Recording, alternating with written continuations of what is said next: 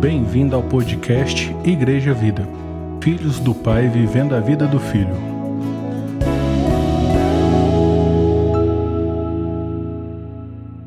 Paz e graça. Jeremias 15, versículo 10. Ai de mim, pobre da minha mãe, por me haver dado a luz, pois sou um homem em guerra, travado, travando grandes batalhas com toda a terra. Jamais emprestei nem tomei emprestado, e assim mesmo todos me amaldiçoam. Eis que o Senhor fala, com toda certeza o fortaleci para o bem e intervi ao teu favor no tempo da desgraça e da provação. Haverá alguém capaz de quebrar as mãos o ferro, o ferro que vem do norte ou o bronze? Pregai, portanto, a este povo: Eis que entregarei gratuitamente as tuas riquezas e os teus tesouros a fim de serem saqueados, e isso por causa dos teus muitos erros e pecados em todo o território. E farei que sirvas os, teu, os teus inimigos numa terra que não conheces, porque o fogo da minha ira se acendeu e arderá violentamente contra vós. Ó oh, Yahvé, tu me conheces, lembra-te de mim, visita-me e vinga dos meus perseguidores. Não permitas que eu pereça por causa da, da tua longanimidade. Sabe que por tua causa tenho sofrido ofensas e humilhações quando a tua palavra foi invocada sobre quando a tua palavra foi invo... desculpa, quando a tua palavra foi encontrada, eu comi cada frase e as digeri em meu íntimo. Elas me nutrem dia após dia, são a minha satisfação e júbilo maior, porquanto o teu nome foi invocado sobre mim, isto é, pertence a ti. Jamais me sentei na companhia dos que se divertem, nunca participei de tuas festanças. Sentei-me sozinho, porque a tua mão estava sobre mim e me encheste de indignação porque a minha dor é permanente e jamais cessa, e a minha ferida é grave, e não tem cura, porque te tornaste para mim como um ribeiro seco cujos mananciais falham. Contudo, eis que veio a resposta do Senhor. Se te arrependeres, então te restaurarei, para poderes me servir. Se falares o que é preciso e não o que é inútil, então serás meu porta-voz. Eles voltarão a ti, mas tu não passarás para o lado deles. Eu farei da tua pessoa uma muralha de bronze fortificada diante deste povo. Pelejarão contra ti, mas não vencerão. Jamais, jamais, desculpa. Pois estou contigo a fim de resgatar-te e salvá-lo. Palavra do Senhor. Eis que eu mesmo te livrarei das mãos dos ímpios e te resgatarei das garras do perverso e sanguinário. Amém? Vamos orar? Senhor, nós somos gratos, gratos a Ti pela Tua presença no nosso meio pelos louvores, pelo compartilhar, pelas vidas que são celebradas. Nós somos gratos a Ti, Senhor, porque nada foge do controle das Suas mãos. O Senhor é soberano, o Senhor tem as nossas vidas em Suas mãos, Pai. Nós somos gratos a Ti, Senhor, pelo privilégio de poder abrir a Tua palavra e compartilhar a Tua palavra, Senhor. Nós oramos e pedimos que Teu Espírito venha sobre nós que venha sobre nós, Senhor, revelação da tua palavra. Pai, a única coisa capaz de mudar a nossa vida, de mudar a nossa história, é a tua palavra, Senhor. Nós te pedimos, Senhor, vem sobre nós com revelação. Nós rejeitamos qualquer palavra de sabedoria humana, Senhor. Nós queremos ouvir o Senhor. Ó oh, Deus, abre os nossos ouvidos, abre o nosso coração, Senhor, para ouvir a tua palavra, ó oh Deus. Em nome de Jesus. Abençoa-nos, Deus, nessa noite com a tua santa palavra e produza algo dentro do nosso coração. Em nome de Jesus, Deus, nós oramos e pedimos e clamamos a Ti, Senhor. Fala conosco, fala conosco, Senhor. Nós precisamos ouvir a Sua voz, nós carecemos de ouvir a Sua voz. Ó oh, Deus, passarão os céus, passarão a terra, mas a Sua palavra jamais, Senhor. E eis-nos aqui, Senhor Eis-nos aqui para ouvir a Sua palavra, Senhor. Fala conosco, traga paz ao nosso coração em saber que o Senhor é Deus e o Senhor tem cuidado de todas as coisas, Pai. Em nome de Jesus. Amém. É, esse texto que a gente acabou de ler, eu gosto muito desse capítulo, mas eu acho ele meio estranho, né? sempre falei isso, que eu acho ele estranho, porque o início do capítulo começa com uma sentença da parte de Deus. E aparentemente Deus estava muito bravo com o seu povo, a ponto né, de entregá-los a, como fala no versículo 12, né, a esse ferro que vem do norte. que é o rei Nabucodonosor, que veio depois e sitiou o povo de Deus, né, levou cativo para a Babilônia. E no início do. Vamos ler só o versículo 1 para a gente ver tanto que Deus estava bravo. Do capítulo 15. Então Yahvé me alertou. Né, Deus falando para Jeremias. Ainda que Moisés e Samuel. Olha, Moisés e Samuel têm moral, né? Ainda que Moisés e Samuel intercedessem diante de mim, eu não mostraria favor a este povo. Mando-os embora da minha presença, que eles saiam. Pula para o versículo 4. Farei com que sejam motivo de horror diante de todos os reinos da terra, por causa de Manassés. Grave esse nome. Filho de Ezequias, ex também, rei de Judá, por tudo quanto fez em Jerusalém. Pois quem terá compaixão de ti, ó Jerusalém? Ou quem te entristecerá, por, ou quem se entristecerá por ti?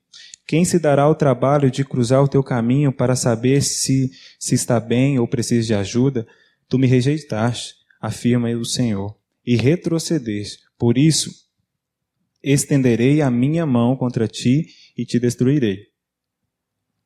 Estou, pois, cansado de demonstrar minha compaixão e misericórdia. Olha tanto que é sério, né? Deus chegou ao esgotamento. Eu os espalhei ao vento como palha da porta da cidade da terra, deixei-os sem filhos, destruí o meu povo, destruí o meu povo, todavia não desistiram dos seus maus caminhos. E quais são esses maus caminhos? Uma pergunta. O que, que o povo de Deus fez para Deus ficar tão bravo assim? E aí, gente? Fala comigo. Oi? Desobedeceu. Mas tem algo mais grave ainda, é algo que Deus não deixa passar. Idolar, idolatria. Como a gente leu, né? Fala que o povo de Deus virou as costas para o próprio Deus, para adorar outros deuses. E em meio a isso tudo, Deus levantou várias pessoas, entre eles Jeremias.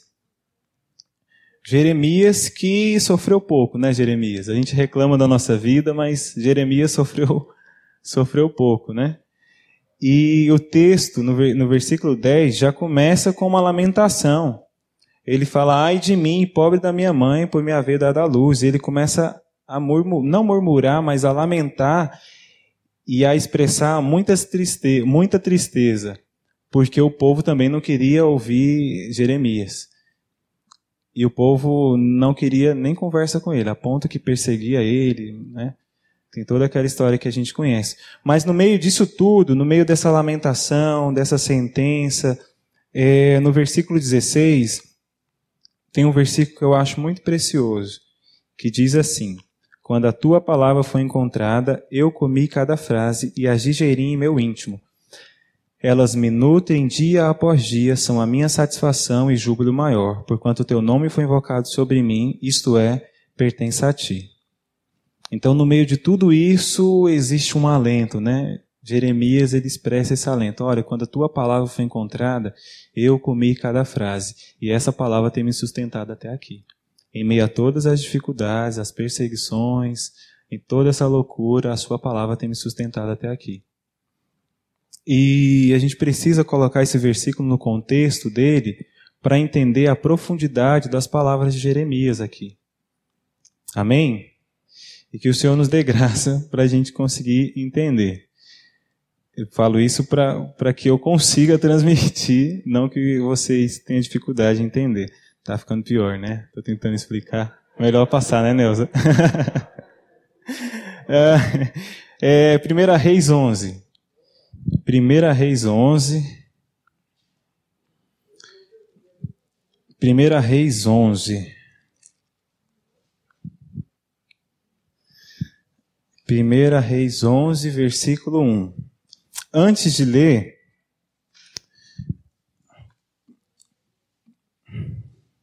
Qual é o propósito de Deus com a criação do homem?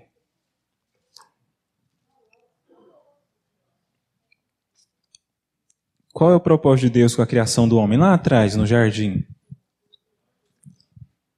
Imagem e semelhança. Se se revelar o homem. Deus criou o homem, Deus criou Adão e Eva para si mesmo.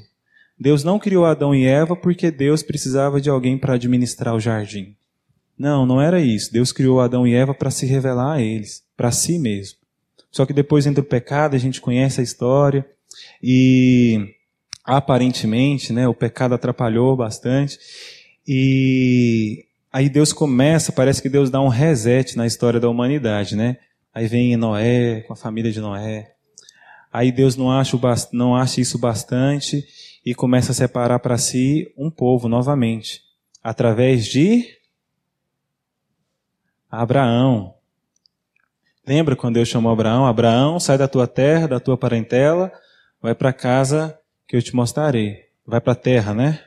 E Deus começa então a separar dessa humanidade que ele deu um reset, Deus começa a separar um povo para si novamente. Um povo que mais tarde ele ia chamar de tesouro, meu tesouro pessoal, particular. Isso é muito chique, né? E aí vem Abraão, depois de Abraão vem quem? Abraão, Isaac, né? Aí vem Isaac, depois vem os filhos de, Isaac, que era Jacó, e Esaú. A gente não lembra do Esaú, né, tadinho? Tem que lembrar dele, porque faz parte da nossa história. Isaú, é, deveria ser Abraão, Isaac e Isaú, né? O que, que o miojo não faz? Abraão, Isaac e Jacó. Depois de Jacó, quero ver quem sabe me dizer agora todos os nomes dos filhos de Jacó. Veio os filhos de Jacó, né? Mais fácil. As doze tribos. E existia uma promessa, né? Deus começou, Deus deu uma promessa para Abraão: sai da tua terra e vai para a terra que eu te mostrarei. Também Deus falou que, que, a, que, a, que esse povo dele, né, seria como a areia do mar, seria uma coisa. E isso começa a se cumprir com os filhos de, de Jacó, né, que eles estavam lá na terra do Egito, é, vamos pular a parte do, do, José, porque. É, mas eles estavam lá na terra do Egito e eles começaram a ser, se transformar em uma população muito poderosa, muito numerosa, e isso começou a incomodar.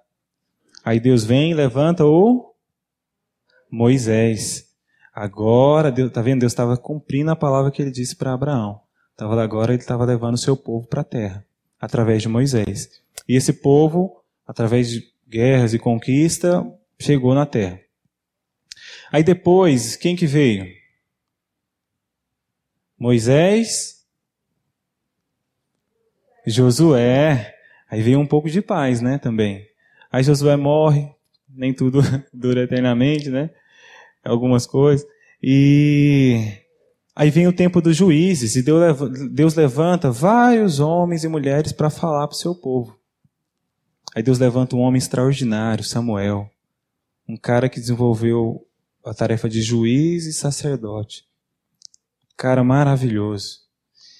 Só que saiu de cena também.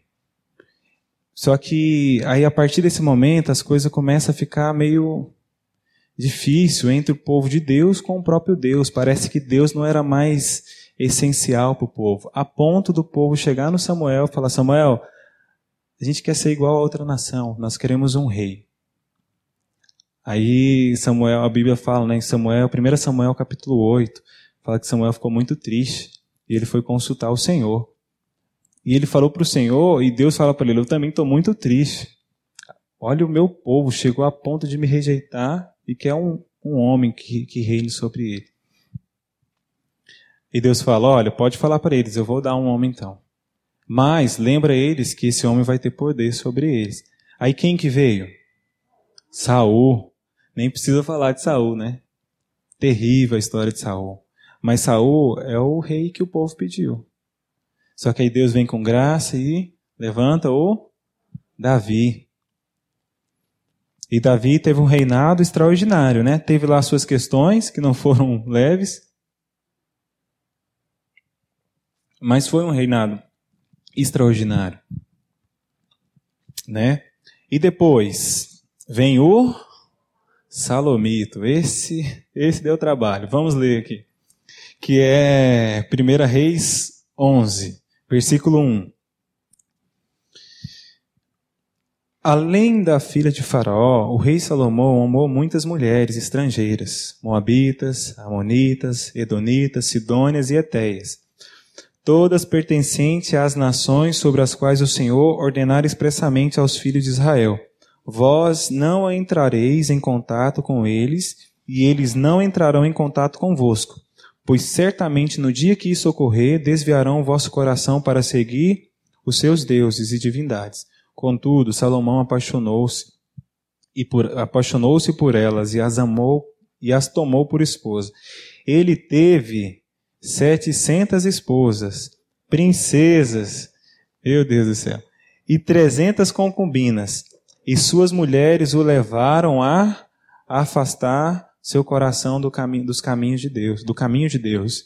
E à medida que Salomão ia se tornando idoso, suas mulheres o influenciaram decisiva, decisivamente a seguir seus deuses e divindades. E o coração de Salomão já não era totalmente dedicado ao Senhor, o seu Deus, como fora o coração do seu pai Davi. Então Salomão deixou-se seduzir e seguiu Astarote, deusa dos Sidônios, e a Moloque, abominável e repugnante deus dos Moabitas. Assim Salomão praticou o que era mal perante o Senhor, e não procurou seguir as orientações de Deus de todo o coração, como procedeu Davi, seu pai. Nessa época, Salomão construiu um altar em homenagem a Quemos, ou Casmo, Camos, o odioso e nefasto Deus dos Moabitas, sobre o monte ao lado de Jerusalém, e a Moloque, a abominação dos, dos Amonitas. Fez fez o mesmo para todas as suas mulheres estrangeiras, que ofereciam incenso e sacrifícios aos deuses e divindades. Então o Senhor se indignou contra as atitudes de Salomão, porquanto seu coração se desviara do Senhor seu Deus, que lhe apareceu e, adver, e advertira duas vezes, e lhe ordenara terminantemente que não cultuasse e seguisse a qualquer outra divindade. Salomão, contudo, acabou não obedecendo o que o Senhor lhe havia mandado. Só até aqui, depois a gente termina. O que que Deus tinha falou várias coisas na lei, né? Vamos lembrar um pouco de Levítico. Deus instituiu várias coisas, mas talvez uma das principais foi que Deus falou veementemente, falou: "Olha, não adorareis outros deuses. Eu sou o Senhor, vosso Deus." E é uma coisa que Deus não abre mão, é exclusividade. Tanto é que o próprio Jesus mais tarde iria repetir isso, falar: ninguém pode amar dois senhores. Tem que se resolver. Porque Deus, ele anseia exclusividade, porque ele nos criou para ele mesmo. E quando existe idolatria, é algo que ofende o coração de Deus. Porque a idolatria é você adorar, imagina você chegar ao ponto de adorar uma imagem. E o pior de tudo, adorar a si mesmo, né? que deve ser o fim, né? Adorar pessoas. Né? Imagina a gente chegar ao ponto, e o povo de Deus, que foi escolhido por Deus, tem toda essa história que a gente falou, eles chegaram a esse ponto. Eles se viraram as costas de tal forma para Deus que colocaram não só um, Deus, Colocaram vários e vários deuses no lugar do próprio Deus. E a gente viu que Salomão, Salomão ele talvez foi a porta mais escancarada para isso, porque ele não só permitiu que adorasse outros deuses na terra de Deus, como ele mesmo construiu alguns altares. E esses altares que ele construiu trouxe uma maldição para o povo de Deus. E isso acarretou muitas consequências. E a gente viu que ele, né, teve poucas mulheres, né? poucas esposas e concubinas. Né? E, e o pior de tudo, eu acho o versículo 4 um dos versículos mais tristes da Bíblia.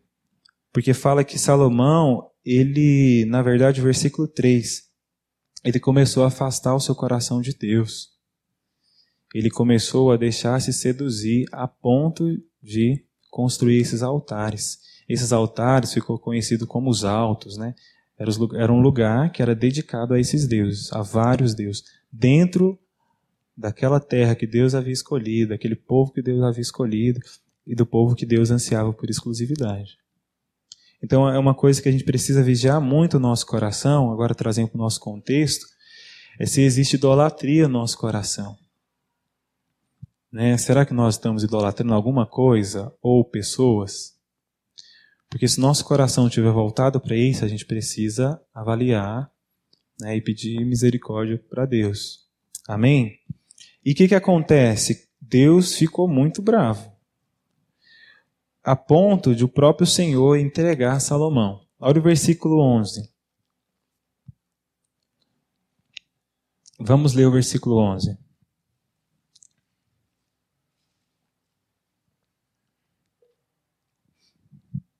Versículo 11 diz assim: E por isso o Senhor sentenciou. Foi Deus, viu, gente?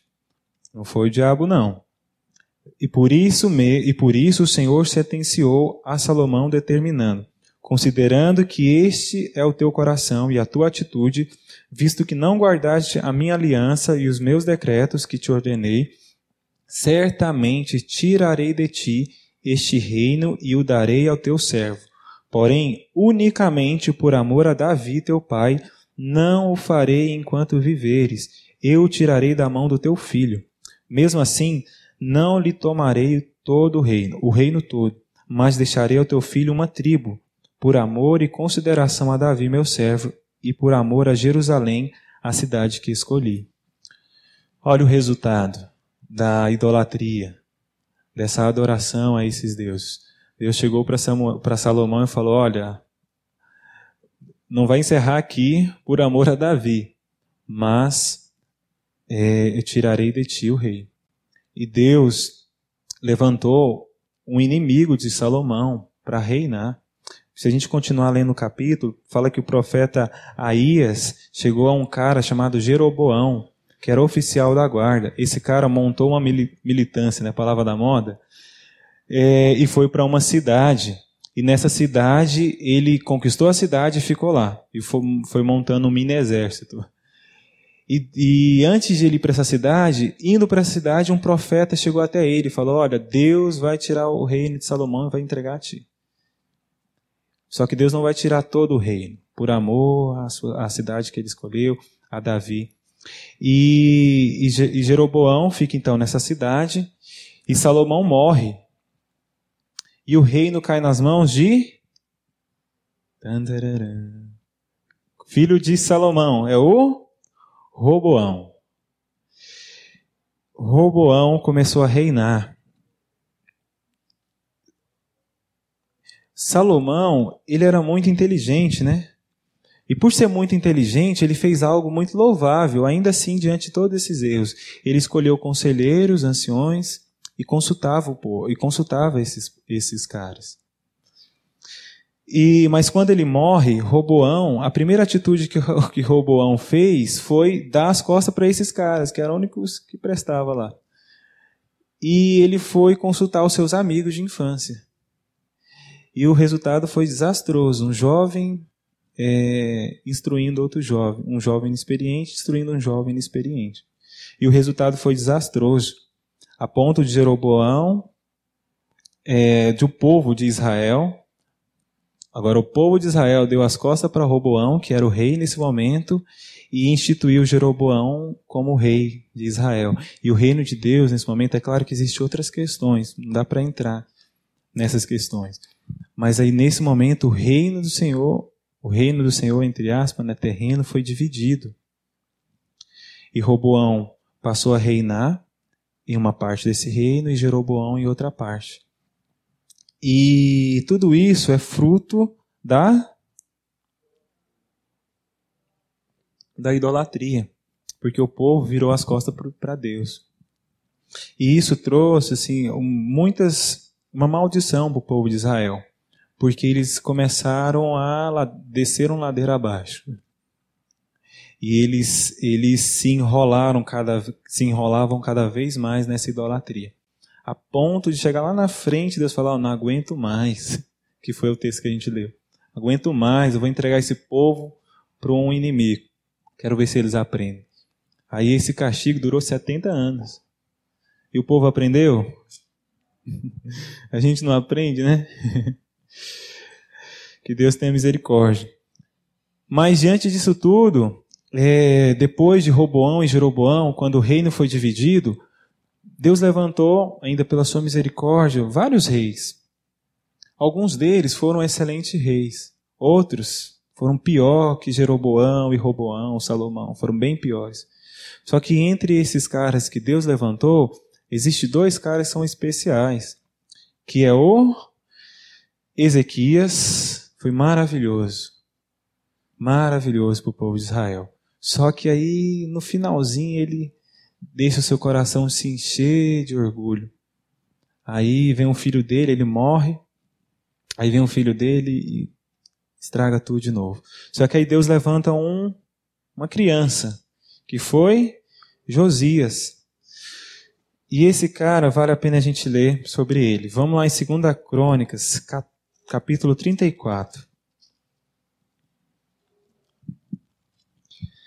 Segunda Crônicas, capítulo 34.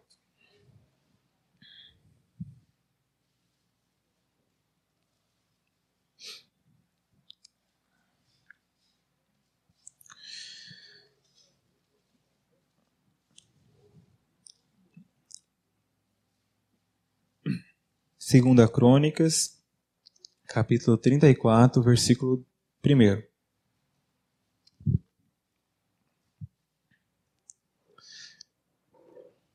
Amém?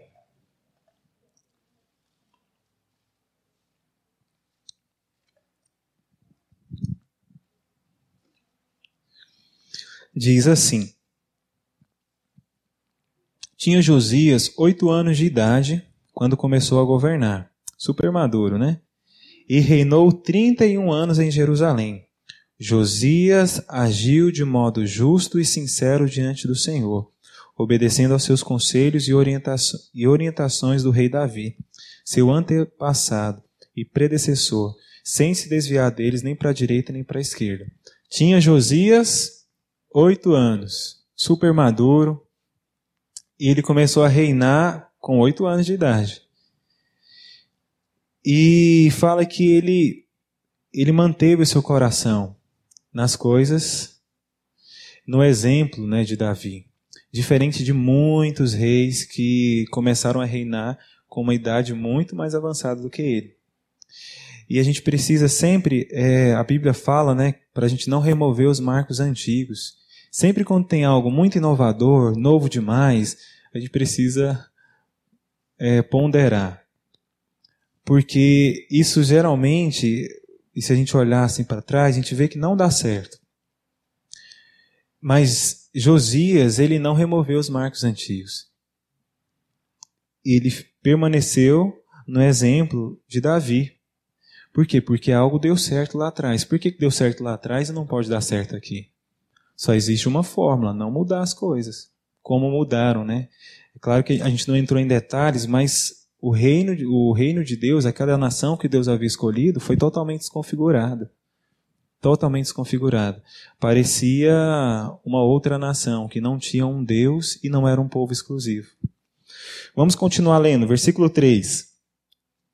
No oitavo ano do seu reinado, se ele começou a reinar com oito anos, ele tinha 17 anos. 16. no oitavo ano do seu reinado, sendo ainda bem jovem, Josias começou a buscar o Deus de Davi, seu pai e predecessor. Olha, bem diferente, inclusive, bem diferente de Salomão, por exemplo. Salomão foi Deus que foi até ele. Né? Deus apareceu a ele lá em 2 Reis 3, né? e falou que ele ia ser um homem mais sábio, todas aquelas coisas. Só que aqui, o próprio Josias, ele dispõe o seu coração para buscar o Senhor. E esse é um caminho seguro, né?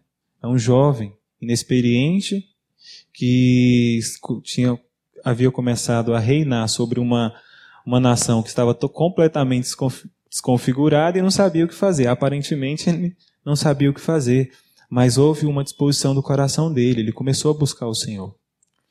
E olha o resultado disso.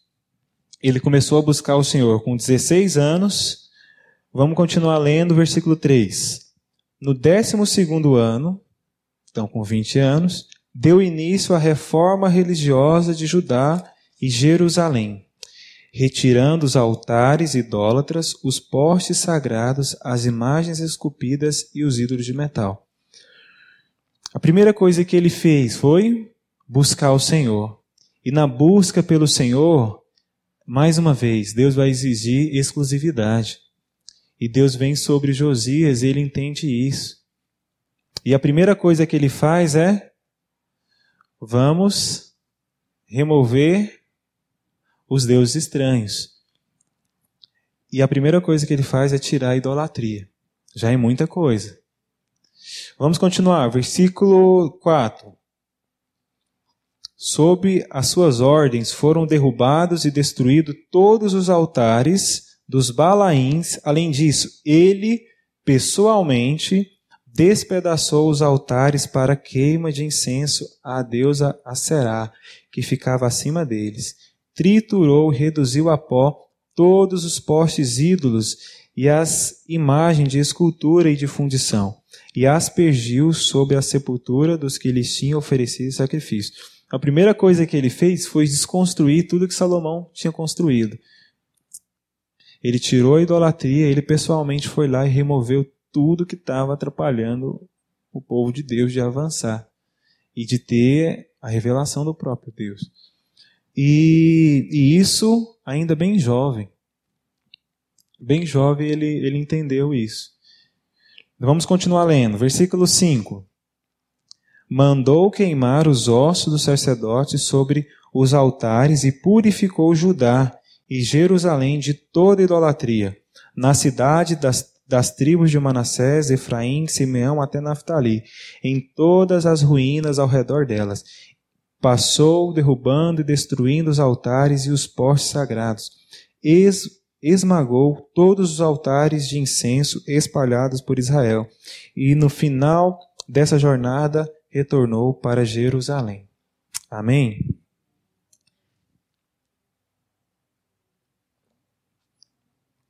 E tudo isso é fruto de uma busca. Tudo isso é fruto de uma busca por Deus. E a gente, como povo de Deus, é, se a gente olha para a história da igreja e para o momento atual da igreja, a gente fica triste, né? Só que a gente, em contrapartida, a gente vê algumas pessoas tentando fazer algo, mas na força do seu braço. E as pessoas vai, confronta e fala: "Ah, vamos fazer isso, vamos fazer aquilo, vamos remover isso, vamos o Congresso, vamos para Brasília, e aquela coisa toda. E tudo que a gente não faz é buscar o Senhor. Ou a gente busca depois, né? Não, vou tentar resolver. Se não der certo, eu vou buscar o Senhor. Só que a ordem tem que ser ao contrário. Primeiro a gente precisa buscar o Senhor. Aí, se for da vontade dele, ele vai fazer uma reforma. Só que no Brasil a gente quer fazer a reforma, nós não queremos buscar o Senhor. Porque Deus, ele não tem pressa em algumas coisas. Né? Deus não está preocupado com a nossa agenda. Só que nós, como igreja do Senhor, nós precisamos entender que nós precisamos buscar o Senhor. Não que nós não estejamos buscando, mas parece que existe um momento que parece que nós estamos vivendo um momento que é necessário intensificar essa busca. Não ir de confronto ao que está errado, mas buscar o Senhor. Se for da vontade dele, ele vai fazer uma reforma, inclusive no nosso país. Só que essa reforma ela começa de de dentro. Amém. A reforma começa de dentro, só que para que aconteça essa reforma, precisa existir uma disposição no nosso coração de buscar o Senhor. Mas de buscar o Senhor não colocando a nossa agenda. Fala, Deus, nós vamos ficar aqui e daqui a um ano nós vamos sair e vamos. Não. Até que o Senhor fale conosco. Não sei se todos conhecem, talvez sim, porque é bem conhecido né, a história dos morávios. Os moráveis eram um povinho, assim, ó, pequenininho, que entenderam que eles tinham que buscar o Senhor. Eles buscaram o Senhor durante cem anos. Oraram ininterruptamente durante cem anos. E um cara lá mantia, mantia eles e tantas pessoas foram alcançadas pelos moráveis. John Wesley, na igreja a gente fala tanto de John Wesley. John Wesley foi alcançado por um morável, por um, uma família que entendeu que tinha que buscar o Senhor. O que Deus fez através dele e das outras pessoas, aí é com Deus. Só que precisa existir uma disposição no nosso coração de buscar o Senhor, mas sem pressa. Deus, eu vou buscar o Senhor porque é urgente. Meu Deus do céu, se eu não buscar. Não. Não, vamos montar uma estratégia. Vamos montar uma coisa. Pra... Não, vamos buscar o Senhor sem pressa. Porque se for da vontade dele, ele vai fazer algo. E a gente sabe que é da vontade de Deus. Mas o desejo de Deus não é que a gente realize algo, mas é que a gente sempre volte e entenda que Ele é a fonte de todas as coisas. Amém? E Josias entendeu isso, a ponto de dispor seu coração para buscar o Senhor. Aí a primeira coisa que ele faz olha, vamos remover a idolatria. E depois, qual é a segunda coisa que ele faz? Versículo 8. Vamos ler o versículo 8. No 18 ano do seu reinado, com o objetivo de purificar a nação e a casa do Senhor, ele mandou Zafã, filho de Azalias, e Maazéias, governador da cidade, junto com Joá, filho do cronista real Joacás, para restaurarem o templo do Senhor, o seu Deus. Partiram para se encontrarem com Ilquias, sumo sacerdote, entregaram toda a prata que havia sido trazida à casa de Deus e que os levitas, guardas da porta, tinham, escolhidos das, tinham escolhido das ofertas do povo de Manassés e de Efraim, e de todo o remanescente de Israel, e também de toda a população de Judá e de Benjamim, e dos moradores de Jerusalém. Então, a primeira coisa, ele busca o Senhor, depois remove a idolatria, e depois ele começa, continua a reforma, só que volta para o para o templo. Então, está vendo? A reforma não é essencialmente para fora, é, é dentro primeiro. Aí ele começa essa reforma. Eles começam a restaurar o templo do Senhor. Um templo que era esquecido, negligenciado. Existia mais público lá nos altares idólatras que ele destruiu do que no templo. Isso a gente pode afirmar seguramente. Mas está vendo que a ordem dos fatos é: busque o Senhor exclusividade e permaneça no templo. Não é busca o Senhor e vai. A gente sempre achou que é só ir, né? É importante ir, mas antes de ir a gente precisa buscar a orientação do Senhor. E o povo começa a restaurar o templo. E no meio dessa restauração acontece algo que é decisivo para esse momento. Vamos ler o versículo 14 para a gente entender? Enquanto distribuíam o dinheiro que se havia trazido como oferta à casa do Senhor, o sacerdote Ilquias encontrou o livro da Torá, da lei do Senhor, dada por intermédio de Moisés. Então Ilquias comunicou ao secretário Zafã: Achei o livro da Torá, a lei, na casa do Senhor. Entregou o livro nas mãos de Safã. Safã levou o livro ao rei e contou-lhe: Eis que teus servos estão fazendo tudo quanto se lhes ordenou. Tomaram a prata encontrada no templo do Senhor e a entregaram nas mãos dos superintendentes e nas mãos dos que, dos que fazem a obra. O escrivão Zafã relatou ainda ao rei: O sacerdote Uquias entregou-me um livro. E Zafã leu algumas partes da obra para o rei. Assim que o rei ouviu as palavras da Torá, o rei rasgou as suas vestes então o rei deu a seguinte ordem: Ilquias, Aicã, filho de Zafã, Abdom, filho de Mica, ao secretário o escrivão, Zafã, e ao auxiliar real, Asaías. E depois, imediatamente, consultai o Senhor por mim e pelos que restam em Israel e em Judá, sobre as palavras deste livro que foi encontrada, pois grande é o furor do Senhor que se tem derramado sobre todos nós, porquanto nossos antepassados não obedeceram à palavra do Senhor a fim de viverem de acordo com tudo o que está escrito neste livro. Amém? Então, no meio dessa reforma, eles, eles encontraram um, um livro. Eles encontraram um livro. Só que o que me deixa curioso é que eles encontraram um livro no templo. Aí isso mais uma vez confirma: meu Deus, o templo não era nem visitado. E se ele era visitado, sabe-se lá para quê? Porque ele, ele, ele encontrou um livro no templo e, e Jeremias e Josias, ele é muito depois. Eu não consigo afirmar agora, mas ele é muito depois de, de Salomão. O que fizeram durante todo esse tempo no templo? Será que eu não tinha ninguém para ir lá nesse templo encontrar esse livro? Ou será que eles não estavam indo no templo, né? Eis a questão. Talvez eles tivessem, eles, né, a nação Israel e Judá, talvez estivessem indo só lá nos altares, queimar incenso a deuses estranhos. Mas pela misericórdia de Deus, Deus levantou Josias como rei. Aí ele começa a buscar o Senhor, começa a reforma, restaura o templo e no meio dessa, dessa restauração do templo eles encontram esse livro.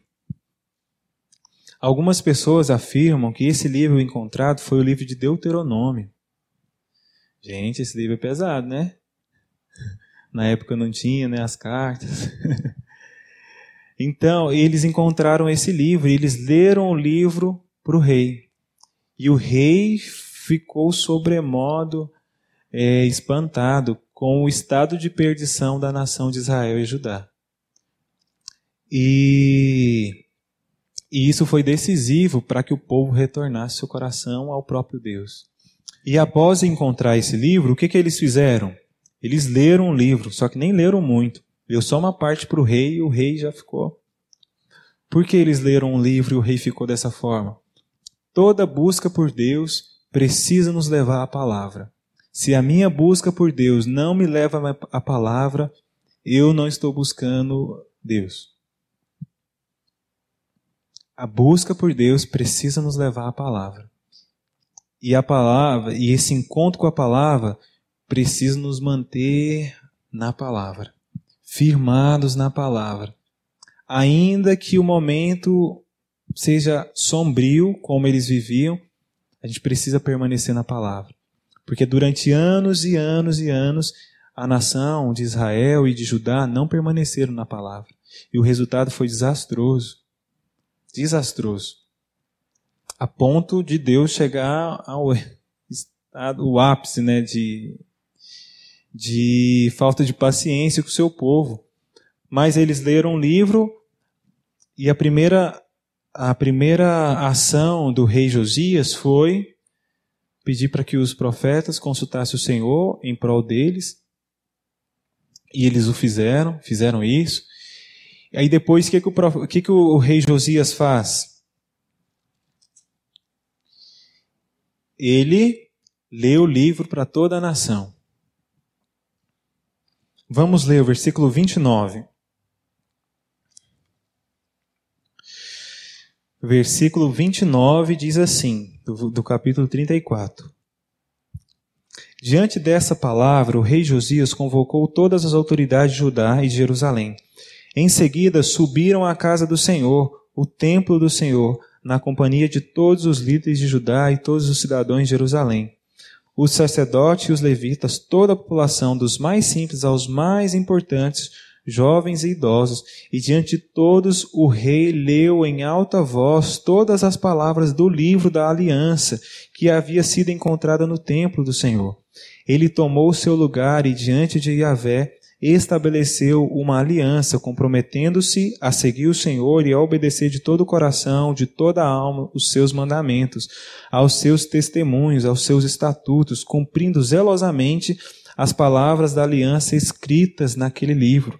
Também fez com que todos os que estavam em Jerusalém e em Benjamim que se comprometessem com o mesmo pacto, e todos os moradores de Jerusalém passaram a obedecer e a proceder de acordo com a aliança de Deus e, de, e o Deus de seus antepassados. Josias retirou todas as abominações da terra que pertencia aos israelitas e ainda fez que todo desculpa, e ainda fez com que todos os que estavam em Israel cultuasse e servisse ao Senhor, o seu Deus.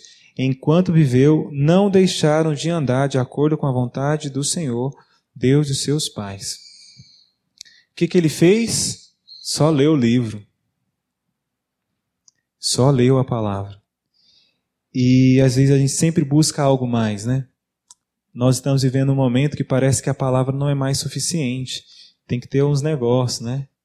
Tem que ter uns negócios diferentes, uma fumaça, né, uma música diferente, uma luz diferente, e a gente chegou no momento que parece que a palavra não é mais suficiente. Tanto é que tenta até reeditar a palavra, né?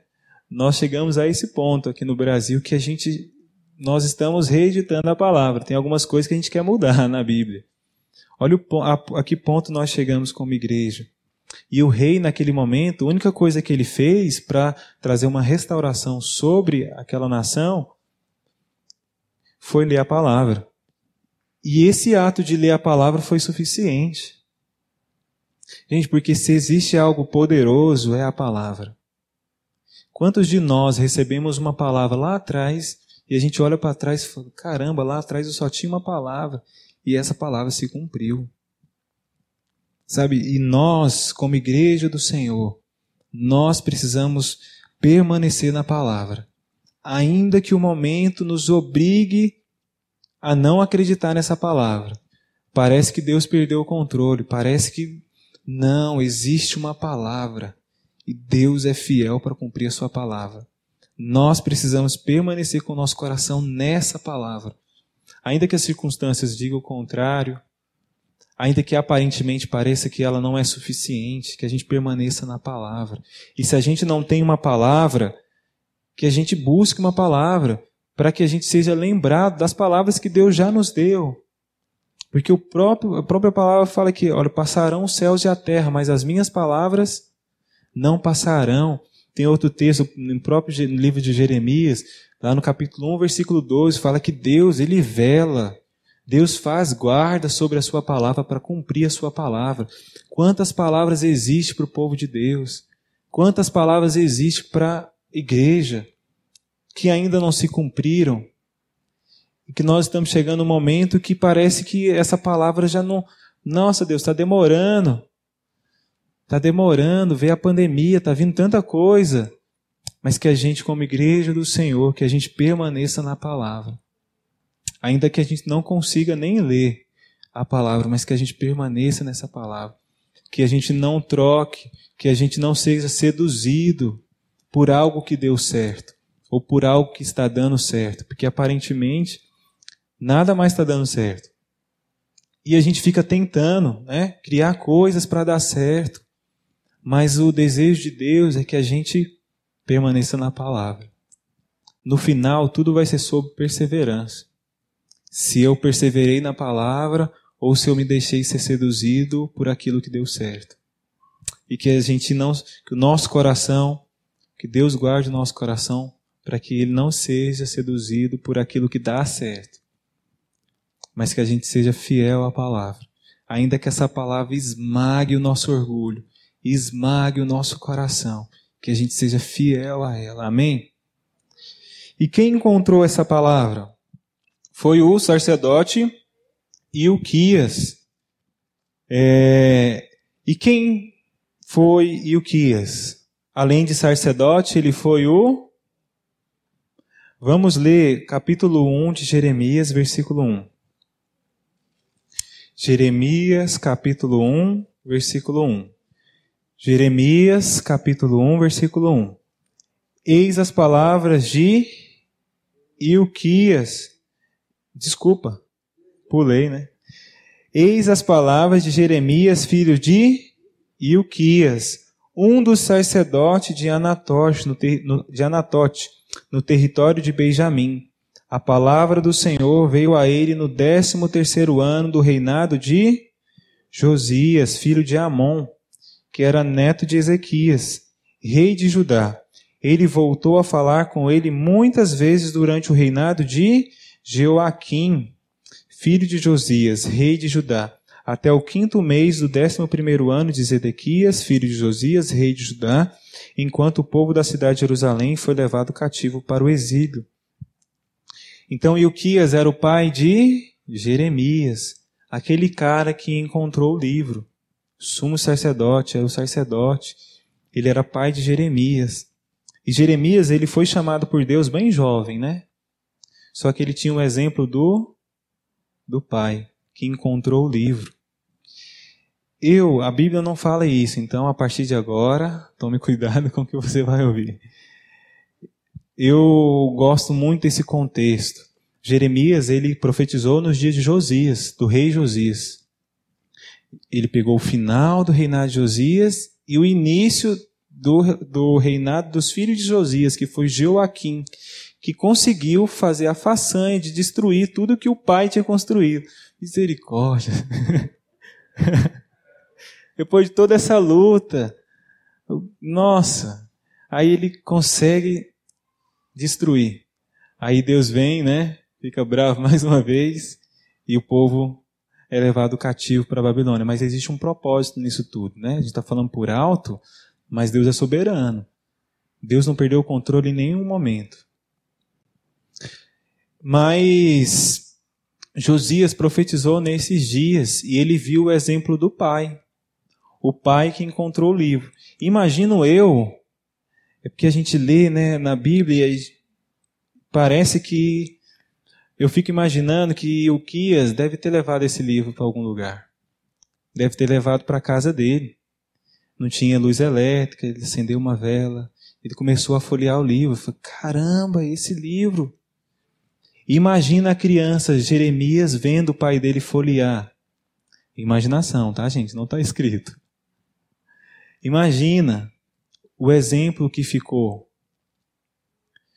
Jeremias, ele foi um valente porque ele viu um pai valente que encontrou o livro e dispôs seu coração, junto com o rei Josias, a obedecer esse livro. E só isso. E essa obediência trouxe sobre uma nação que estava dividida um profundo tempo de avivamento, né? O avivamento que a gente tanto fala. Vamos lá agora para Jeremias 15, que foi o versículo, o texto que a gente começou. Vamos ler agora o versículo 16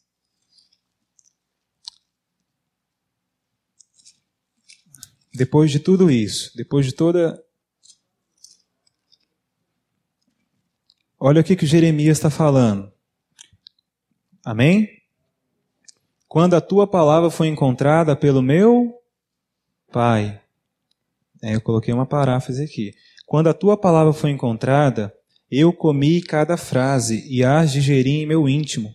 Elas me nutrem dia após dia, são a minha satisfação e júbilo maior porquanto o teu nome foi invocado sobre mim, isto é, pertence a ti. Quando a tua palavra foi encontrada pelo meu Pai. Nós estamos vivendo um momento onde existem muitos especialistas, né? E muita gente tem se consultado no YouTube. Não que tenha algo de errado nisso, é necessário, né? Algumas coisas mas parece que algumas pessoas, algum, o que algumas pessoas falam nesses meios parece que é uma verdade absoluta. E isso tem influenciado de forma muito negativa o povo de Deus. Parece que a palavra já não é mais suficiente. Parece que, que o que Fulano fala é uma verdade absoluta, não a palavra. E a gente é facilmente seduzido por isso. Falo, me colocando em primeiro lugar. Então não pode vir uma pessoa falando um versículo e um monte de coisa que a gente fala, uau, isso é novo. Vamos seguir, isso que é novo. E tudo que nós precisamos fazer é permanecer naquilo que é antigo. Não remova os marcos antigos. Permanecer na palavra. Existe uma história. O povo de Deus tem uma história. E essa história é regida de forma sobrenatural e majestosa pelo próprio Deus. E parte dessa história, parte muito importante, foi registrada no livro. Tudo que tem que ficar é o exemplo de Uquias, um pai que leu o livro que influenciou seu filho, a ponto do seu filho entregar sua própria vida por causa desse livro. O exemplo ficou. Muitos de nós aqui, muitos são pais e muitos se tornarão pais. Qual é o exemplo que nós queremos dar? Ah, eu conquistei muitas coisas, eu fiz muitas coisas, eu me realizei em muitas coisas. Eu falo isso de todo o coração, que o Senhor tenha misericórdia de mim e que isso se cumpra. O exemplo que eu quero dar para meus filhos é que eles me vejam lendo o livro. Só isso. Me veja de volta ao livro. não abre mão de permanecer no livro, ainda que seja seduzido por muitas e muitas coisas. Que o coração esteja sempre de volta ao livro, sempre retorne ao livro, para ser esmagado por Deus, para ser animado por Deus, para receber esperança. Quantos de nós estamos buscando esperança em muitos lugares? Um exemplo no YouTube, mas a gente não busca esperança no livro, a gente não busca uma palavra. Sempre que Deus quer fazer algo no meio do seu povo, a primeira coisa que Deus faz é nos atrair à palavra. Por que, que o Senhor está nos chamando de volta como igreja para a palavra? Pode ser que a gente se perdeu. E o Senhor está nos trazendo de volta a palavra. E sempre que a gente retorna à palavra é para avaliar os nossos fundamentos. Aonde está o nosso fundamento? Aonde está a nossa esperança? Em quem ou em quem está a nossa esperança? Então o Senhor está atraindo a sua igreja de novo à palavra. Para isso, tudo parou. Pode ser que tudo tenha parado por causa disso. Não estou falando que parou por conta disso, mas pode ser que tudo parou por causa disso, do ordinário, Sabe, ter prazer naquilo que ninguém vê, naquilo que é simples, em abrir a Bíblia e ler a palavra. Talvez o que nos está nos faltando como igreja é isso, é retornar à palavra e permanecer na palavra. E não ser seduzido por aquilo que aparentemente não está dando certo. Mas Deus, quantos e quanto tempo nós estamos aqui, parece que nada flui. Mas Deus não nos chamou para isso, Deus nos chamou para permanecer na palavra. Amém? E que esse seja o desejo do nosso coração. Tem uma frase do Agostinho que eu gosto muito, não Agostinho Carrara, Santo Agostinho. Ele fala que feriste o meu coração com tua palavra e eu te amei. Se às vezes está faltando prazer nas coisas de Deus, é porque o nosso coração não está sendo ferido pela palavra. Se às vezes está sendo muito enfadonho, ouvir as coisas de Deus, fazer as coisas de Deus, entre aspas, né? É porque o nosso coração não está sendo ferido pela palavra. E o nosso coração precisa ser ferido pela palavra. Nós precisamos de revitalizar de tempos em tempos os nossos fundamentos. E para revitalizá-los é necessário ir à palavra. E não ter pressa. Não ter pressa. Chega de pressa, né? A gente já viu que não dá certo. Amém? Que o Senhor nos atrai de volta a Sua palavra. Amém? Vamos orar?